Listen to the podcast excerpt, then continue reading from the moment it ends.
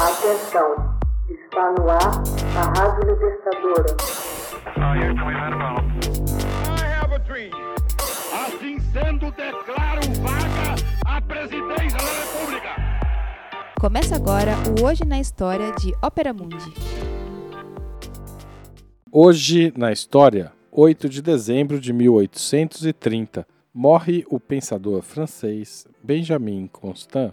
Henri Benjamin Constant de Rebec, influente político e escritor franco-suíço, de posições liberais clássicas, morreu em Paris em 8 de dezembro de 1830. Mestre da Escola da Liberdade, como era chamado, ele nasceu numa família huguenote, ou seja, protestante, estabelecida na Suíça. Opositor de Napoleão Bonaparte, desde 1800, participou dos encontros do Grupo de Copé, organizados por Madame de Staël, onde as discussões versavam sobre literatura e também buscavam organizar uma oposição liberal ao regime napoleônico. Durante o governo dos 100 Dias, em 1815, Constant esperou que Bonaparte aceitasse seus pontos de vista constitucionais expostos na Ata Adicional às Constituições do Império. Em suas memórias sobre os 100 dias, o escritor justificou que desejava levantar o maior número de obstáculos possíveis contra a autoridade de um homem.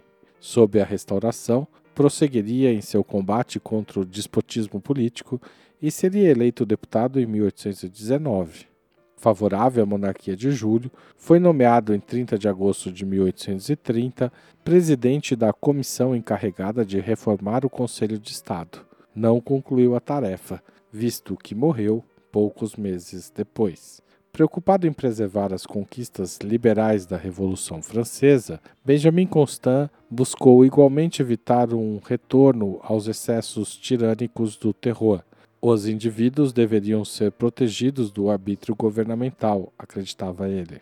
Em discurso pronunciado em 5 de janeiro de 1800, Benjamin Constant expôs corajosamente sua doutrina. Devendo preservar a segurança individual e coletiva, o Estado não poderia atentar contra os diversos direitos individuais, como a liberdade de pensamento, a liberdade de culto, a liberdade de imprensa, o direito de propriedade, etc.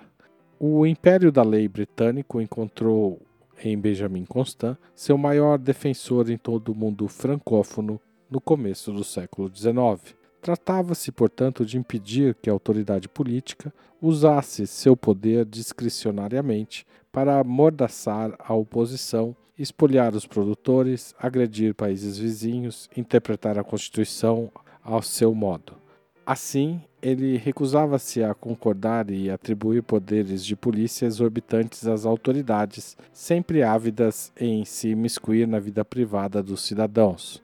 As normas legais deveriam, por outro lado, para Benjamin Constant, ficar sob vigilância de cada cidadão, porque injustiças podem ser sempre cometidas. Benjamin Constant colocou suas ideias em prática num processo judicial que considerou iníquo. O acusado havia sido condenado à pena capital por assassinato. Enumerando os vícios de forma, Constant obteve a comutação da pena, mesmo sem o reconhecimento da inocência. Constant defendia que todo cidadão tinha o direito de criticar uma decisão da justiça que julgasse pouco convincente. Contra o absolutismo, Benjamin Constant avaliava que, fosse na monarquia, fosse na democracia, a fragmentação do poder teorizada por Montesquieu não oferecia garantias suficientes. Assim, ele mostrava que a questão que o preocupava menos era de saber quem governava, isto é, os poderes no interior do Estado, mas sim como limitar o poder político do Estado.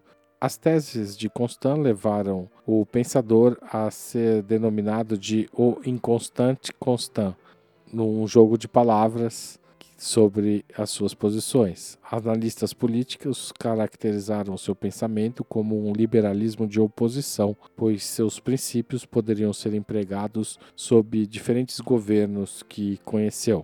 A liberdade que caracteriza as sociedades modernas para Constant poderia facilmente ser considerada como uma liberdade negativa. Não é a participação na deliberação comum que torna o indivíduo livre, mas o exercício de seus direitos e liberdades fundamentais. Os limites do Estado não são outros que os direitos a um só tempo naturais, imutáveis e universais do indivíduo. Longe de entravar as iniciativas individuais, o Estado deveria auxiliá-las. O Estado seria um instrumento cuja finalidade seria o indivíduo. Cada indivíduo seria assim titular de uma parcela da soberania do Estado. O sufrágio é o voto, assim, seria menos uma obrigação que um direito. A liberdade não excluiria, ao contrário, a sujeição do indivíduo à coletividade. Essa liberdade coletiva encontrou sua expressão na guinada jacobina da Revolução Francesa, que se baseava na ideia da soberania popular. Benjamin Constant não rejeitou totalmente a concepção de Rousseau da vontade geral, em que via a legitimação dos abusos da autoridade pública, mas defendeu sua limitação, a fim de preservar os direitos individuais. Qualquer lei não é, assim, necessariamente respeitável para Constant. Para avaliar seus méritos, é preciso conhecer a fonte e o conteúdo.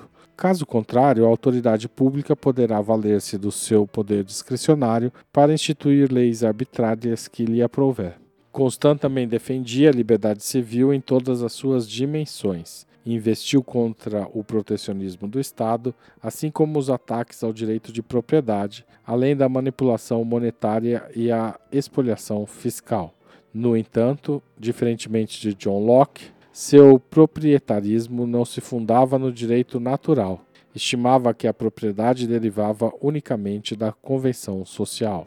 Aos males decorrentes da miséria que afetava os pobres da época, Constant prescrevia um remédio que se contrapunha aos programas intervencionistas. Para ele, a livre concorrência era a solução desses problemas. Hoje, na história, texto original, Max Altman, locução Haroldo Cerávulo, gravação Michele Coelho, edição Laila Manoeli.